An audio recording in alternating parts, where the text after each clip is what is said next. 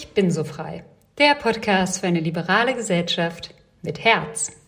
Heute ist schon die zehnte Folge. Ein guter Grund zu feiern und kurz zurückzuschauen. In den letzten Folgen war alles dabei. Von Umweltchemikerin, Politikerin bis Unternehmerin. Bedacht, freiheitsliebend, sozial, reflektiert und zukunftsgewandt. So auch Jennifer. Sie möchte Sinn stiften, vernetzen und Fortschritt. Fortschritt in der Weise, wie wir leben, denken und unsere Ressourcen nutzen. Sie hat zehn Jahre in Digitalisierungs- und Transformationsprojekten für Unternehmen gearbeitet. Heute unterstützt sie die öffentliche Verwaltung bei ihrer Zukunftsfähigkeit. Wir sprechen über neue Jobprofile und den Anspruch an die eigene Arbeit.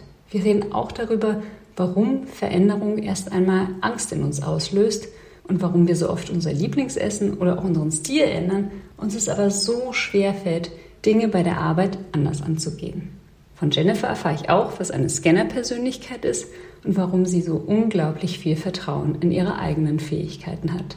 Wenn ihr die Folge mit Jennifer mögt, hört auch gerne in die Episode mit Susanne May oder Mathilda Götz rein. Ich freue mich, wenn ihr den Podcast abonniert und auch anderen davon erzählt, sowie über Anregungen für die nächsten zehn Folgen. Den Kontakt und weitere Infos findet ihr in den Shownotes. Viel Freude beim Zuhören. Eure Zoe mit Accent aigu. Hallo Jenny, gut, dass du hier bist. Hallo Zoe, danke für die Einladung. Was bedeutet dir Freiheit? Freiheit bedeutet für mich, dass ich mich frei entscheiden kann. Einerseits ja alles, was ich tun möchte, aber andererseits bedeutet das auch, dass ich mich frei entscheiden kann in einem Umfeld, in dem ich nicht verurteilt werde. Also das sind für mich die zwei Perspektiven. Und hast du so ein Umfeld gefunden? Was ist deine Mission gerade? Also wenn ich für einen Begriff wahrgenommen werden möchte, dann ist das Fortschritt. Ich denke mal andersrum. Was ist das Schlimmste eigentlich, was mir passieren kann? Und das wäre Stillstand. Also ich denke in Fortschritt, ich denke in Zukunft und ich möchte Begeisterung für die Zukunft stiften. Verursacht das nicht auch Stress, wenn man immer Fortschritt haben muss? Ich glaube, man muss sich Ruhepausen nehmen und auch das feiern, was man erreicht hat und auch mal rückblicken und feststellen, dass man Fortschritt erreicht hat. Wenn man immer nur schneller möchte und weiter möchte, dann ist man natürlich schnell im Hamsterrad. Das ist nicht mein Ziel. Aber ich bin mir sicher, dass ja ohne Fortschritt geht es nicht. Und Fortschritt in welchen Bereichen insbesondere? Ich habe zehn Jahre lang im Bereich Digitalisierung gearbeitet. Also sind natürlich solche Themen wie Technologisierung, Digitalisierung von Prozessen, von Produkten mein Thema. Und du merkst, ich formuliere es bewusst breit. Ich bin nicht auf eine Nische, ein Produkt oder eine Branche festgelegt. Ich habe immer so die Gesellschaft im Blick. Das mag idealistisch klingen, aber ich konzentriere mich gerne auf die Sache und die Sache ist größer, als ich das bin. Wie möchtest du mit diesem Ansatz irgendwie einen gesellschaftlichen Beitrag leisten oder wo kannst du das am besten konkret einsetzen? Ich greife schon mal so ein bisschen voraus, was ich gerade tue. Ich bin ja gerade in einem Fellowship-Programm, in dem Work for Germany Fellowship, wo es zum Thema Zukunftsfähigkeit der öffentlichen Verwaltung geht. Das klingt natürlich erstmal wahnsinnig groß und sperrig, aber ich glaube, das ist genau der Bereich, wo man ansetzen muss, wenn man so wie ich aus der Wirtschaft kommt. Ich habe immer im Kontext von Technologie, von gesellschaftlichen und wirtschaftlichen Fragestellungen gearbeitet und dann stellt man doch irgendwann fest, also so Wandel und wirklich Zukunftsfähigkeit, gerade wenn man auch an die nächste Generation denkt, da kann man die Verwaltung gar nicht außen vor lassen. Und ob es jetzt meine Mission ist, die Verwaltung zu revolutionieren, ich glaube, das ist ein bisschen zu groß gedacht. Dass, da denkt man in Dekaden, muss man wahrscheinlich in Dekaden denken aber da doch einen Beitrag zu leisten, dass sich sehr bewährte, stabile und sichere Strukturen weiterentwickeln können, das ist das, was mich antreibt. Work for Germany, was ist das genau? Das ist ein Programm unter der Schirmherrschaft des Kanzleramtschefs. Und dieses Programm hat sich zur Aufgabe gemacht, methodenstarke Köpfe aus der Wirtschaft mit Ministerialmitarbeitern auf Bundesverwaltungsebene zusammenzubringen und ganz konkret sieht es so aus, dass sich Bundesministerien mit Projekten bewerben können und wir Fellows, also in unserem aktuellen Jahrgang sind wir 20, dann in die einzelnen Ministerien reingehen und in Projekten gemeinsam arbeiten. Das Ganze hat das Ziel, dass so die, wir nennen es Tandempartner in dem Programm, also unsere ministerialen Projektpartner, neue Arbeitsmethoden, andere Arbeitskultur und auch andere Herangehensweisen für die aktuellen Herausforderungen lernen. Und was haben die klugen Köpfe von der Wirtschaft davon? Einblicke Ich persönlich kann sagen, mich hat es wahnsinnig gereizt, diese Perspektive Verwaltung kennenzulernen. Also wenn man jetzt so als ganz normaler Bürger hat man ja wenige Berührungspunkte. Vielleicht, wenn man mal einen neuen Personalausweis braucht oder mal irgendwas beantragen möchte, dann geht man ja eher zum Amt. Da hat man ja noch nichts mit der Bundesverwaltung zu tun. Und dadurch aber mal reinzuschauen, wie funktioniert das eigentlich? Also wie funktionieren vielleicht Gesetzgebungsverfahren oder wie werden auch so die großen Themen, die vor uns liegen, angegangen und vorangetrieben?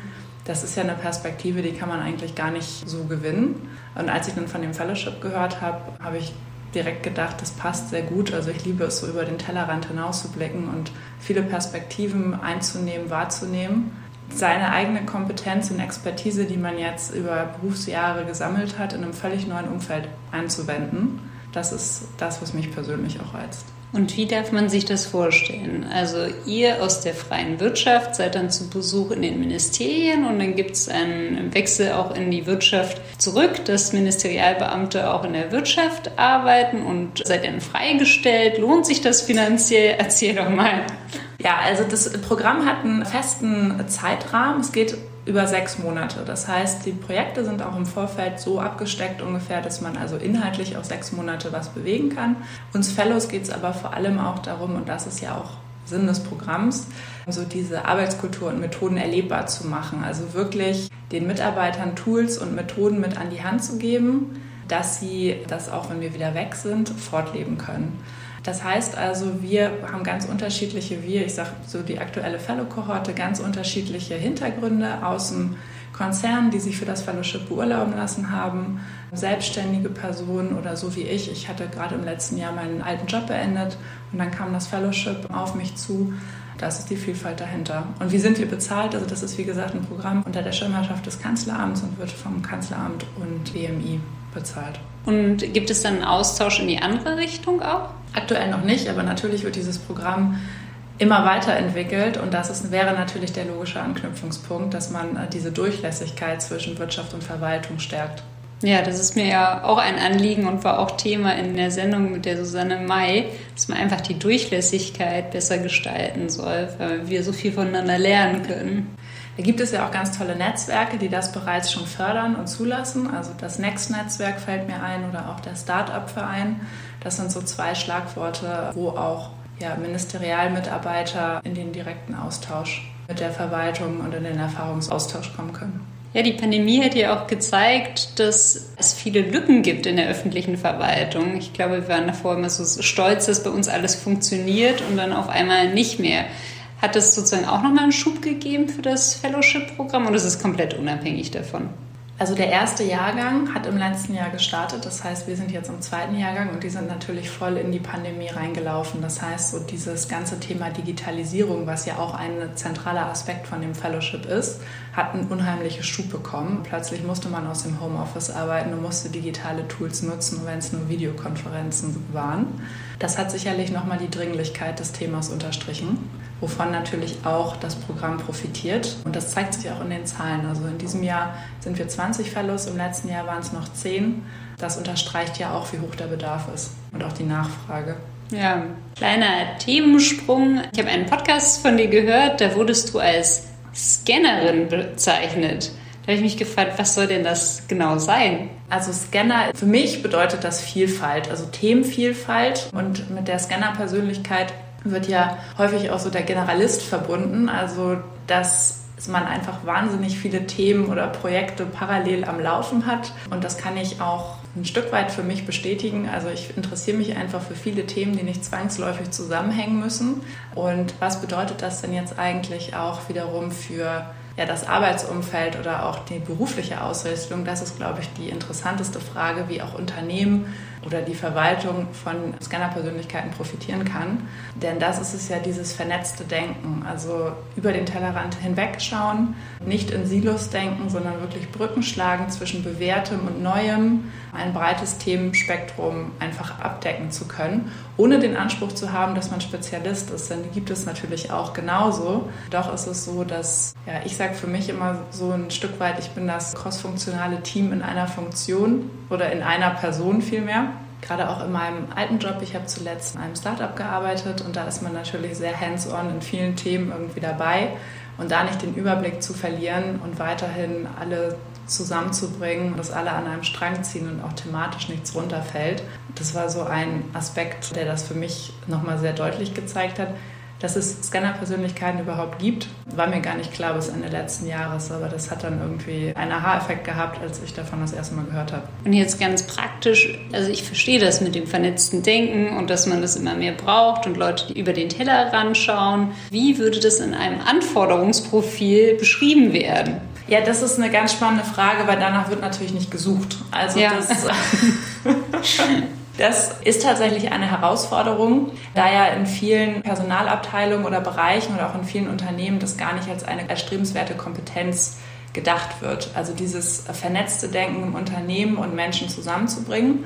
Wenn man da mal so ein Stück weiter denkt, ich habe mich in letzter Zeit auch viel mit Zukunftskompetenzen auseinandergesetzt. Und es gibt so ein Framework vom Stifterverband über Zukunftskompetenzen und das zeigt es eigentlich sehr schön, worauf es in der Zukunft ankommt und wo der Scanner da zum Zuge kommen kann. Und zwar spricht man da eigentlich über drei Bereiche. Das sind einmal technische Herausforderungen, die es zu lösen gilt in der Zukunft. Und das sind natürlich, dass jetzt KI oder Development sind, das sind natürlich Nischenkompetenzen, die muss kein Mensch oder die müssen einige Menschen haben, aber nicht alle Menschen. Also das sind wirklich Herausforderungen in der Spitze.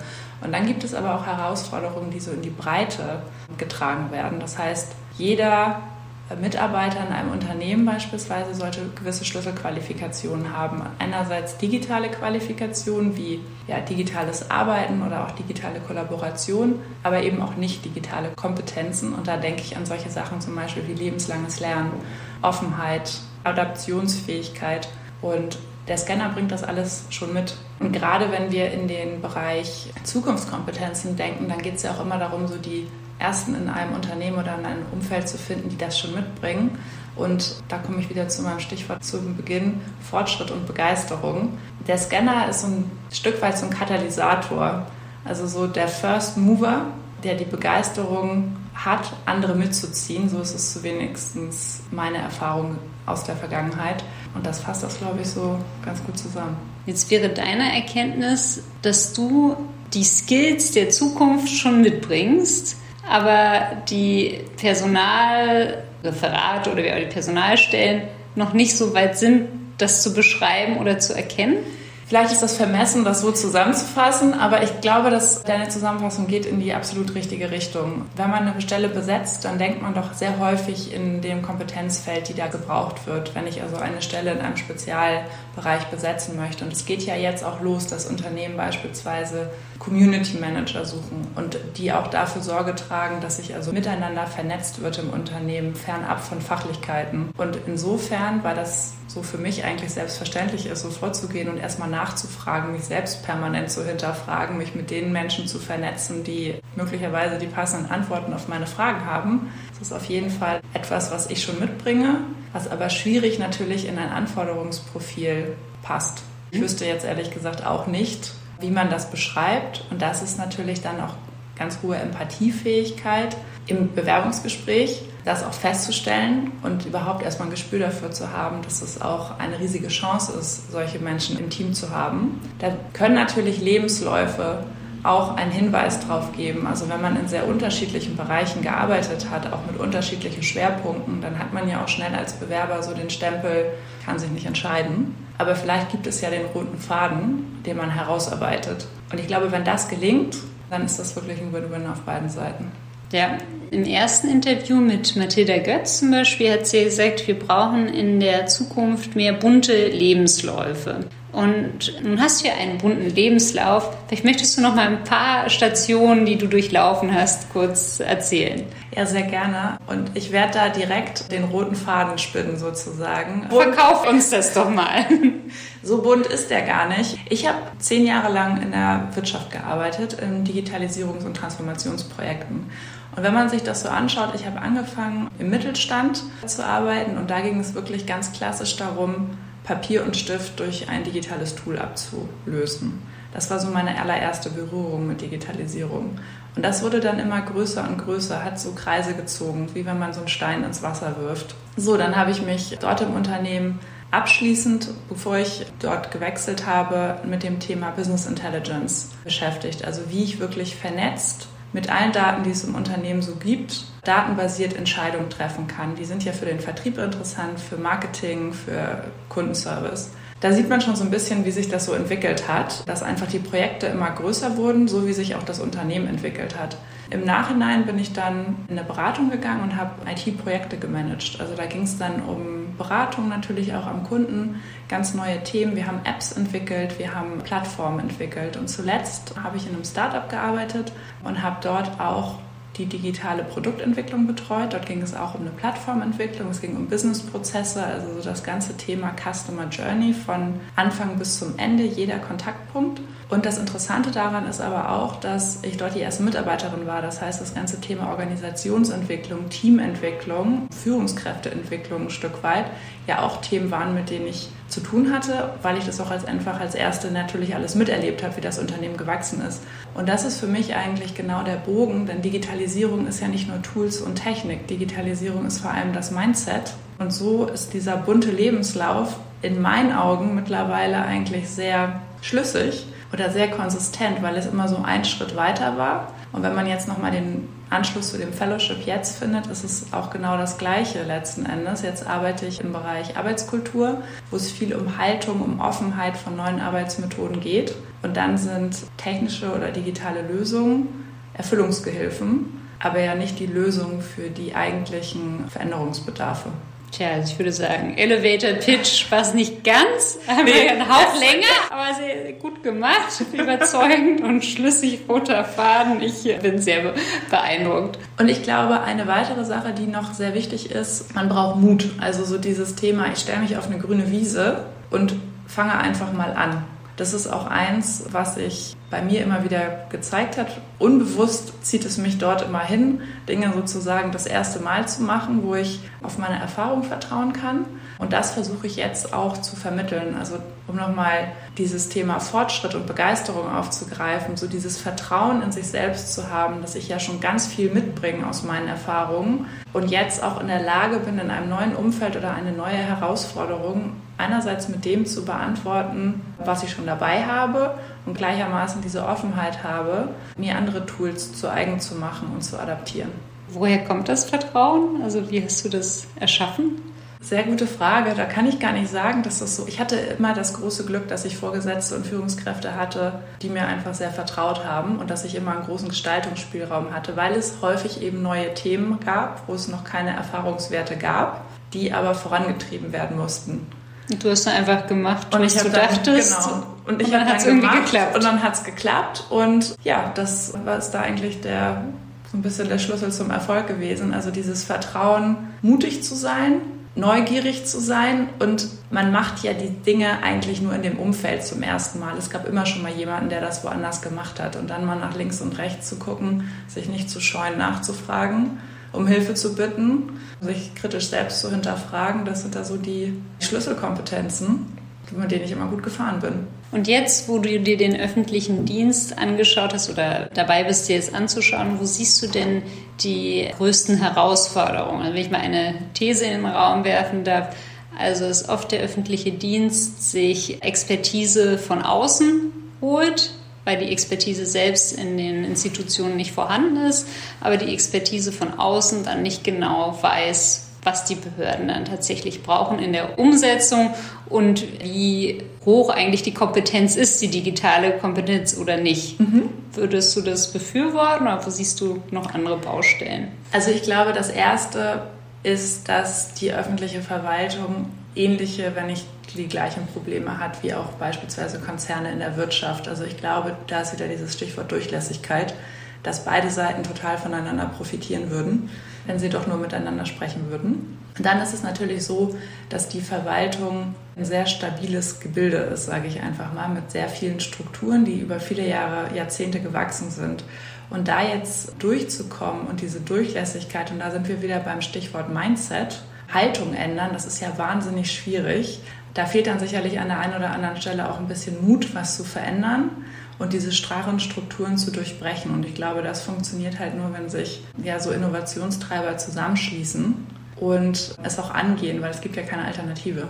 Aber was haben denn die individuellen Personen, denen es jetzt gerade gut geht in ihrer Position, für Anreize, Dinge zu verändern? Da muss man sich ja die Frage stellen, was die Perspektive und der eigene Blickwinkel ist. Also wenn ich natürlich auf mich und meine Position schaue, also ich persönlich möchte mich immer weiterentwickeln. Das heißt, ich sehe das auch als Chance, was Neues zu lernen. Aber wenn ich natürlich so aus meiner Komfortzone heraus muss, das ist ja erstmal unbequem. Und was Neues zu lernen kostet auch erstmal Arbeit oder bedeutet Arbeit. Aber die Frage ist ja mit Ausblick in die Zukunft, was ist denn die Ambition und was ist der Anspruch an die eigene Arbeit? Also reicht es, kann ich mit den Tools, die ich heute schon habe und mit den Erfahrungen, die ich über die letzten Jahrzehnte gesammelt habe, überhaupt die komplexen Herausforderungen lösen, mit denen ich mich heute auseinandersetzen muss? Nun scheinst du sehr mutig zu sein, dich auf eine grüne Wiese zu stellen und zu sagen, hey, ich weiß schon viel und ich habe Vertrauen, dass ich die Zukunft positiv beeinflussen kann. Nun geht es ja nicht allen Menschen so, nicht? Vielleicht haben die andere Prioritäten, wollen um drei nach Hause, ihre Kinder abholen. Wie kannst du die denn mitnehmen?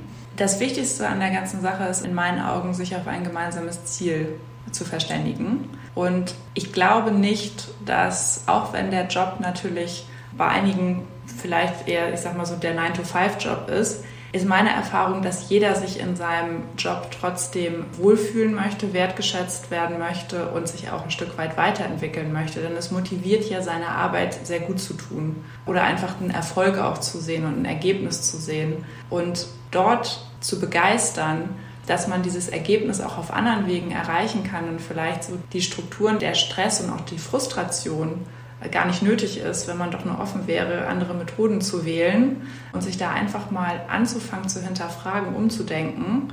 Das kann man durch ganz kleine Dinge tun, also gerade bei diesem Stichwort Umdenken. Wenn wir mal überlegen, also geht es mir wenigstens, wie häufig ich zum Beispiel mein Lieblingsgericht über die letzten zehn Jahre gewechselt habe oder neue Urlaubsdestinationen für mich entdeckt habe oder auch alleine Einrichtung, Kleidung, da wechsle ich meine Vorlieben doch dauernd. Und wenn mir was nicht gefällt oder es nicht passt, dann lasse ich es halt wieder. Warum bin ich bei der Arbeit so eingefahren und versuche nicht mal ein neues Tool oder eine neue Methode?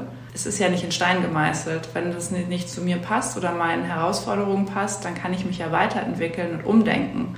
Und ich verstehe nicht, warum man sich im Privaten auch so neuen Sachen gegenüber öffnet und das im Arbeitsumfeld und im Arbeitskontext doch so auf das Bestehende beharrt. Guter Punkt. Warum denkst du denn, ist Wandel so dringend notwendig und wie erlebst du das? Du hattest ja jetzt viel Diskussion, auch mit den Partnern im öffentlichen Dienst. Wollen große Teile der Gesellschaft Wandel oder soll es eher bleiben, wie es ist? Veränderung ist ja immer erstmal Angst. Also ja was Neues. Und ich muss meinen Komfortbereich verlassen. Und das bedeutet ja auch, ich muss mich selber hinterfragen. Und im schlimmsten Fall bedeutet das ja auch, ich hinterfrage mich und meine Identität so ein Stück weit. Und das ist natürlich erstmal ein Verlust, ohne zu wissen, was das Neue ist.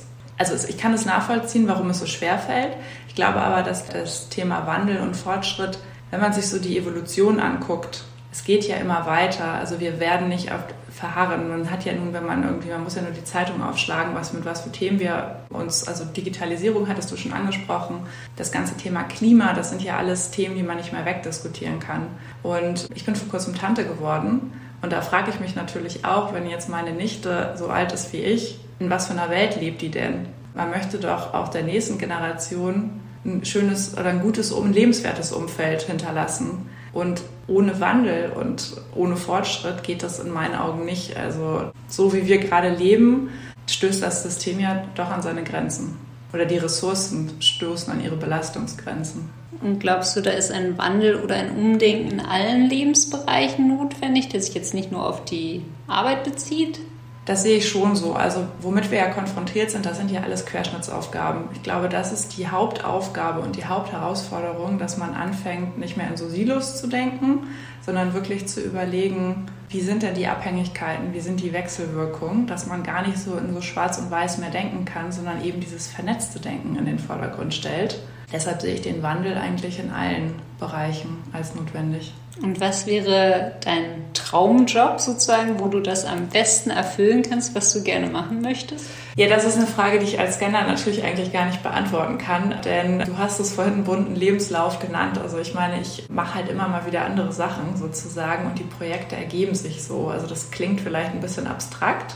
Aber wenn man so den offenen Blick hat, dann begegnet man noch immer wieder wahnsinnig spannenden Menschen. Deshalb Hättest du mir vor fünf Monaten erzählt, dass es ein Fellowship-Projekt oder Programm gibt in der öffentlichen Verwaltung, ich kannte es nicht, das wusste ich gar nicht, also kann ich mir wahrscheinlich gar nicht vorstellen, was es zukünftig ist. Ich möchte weiterhin diese Vielfalt leben können, also diese Themenvielfalt.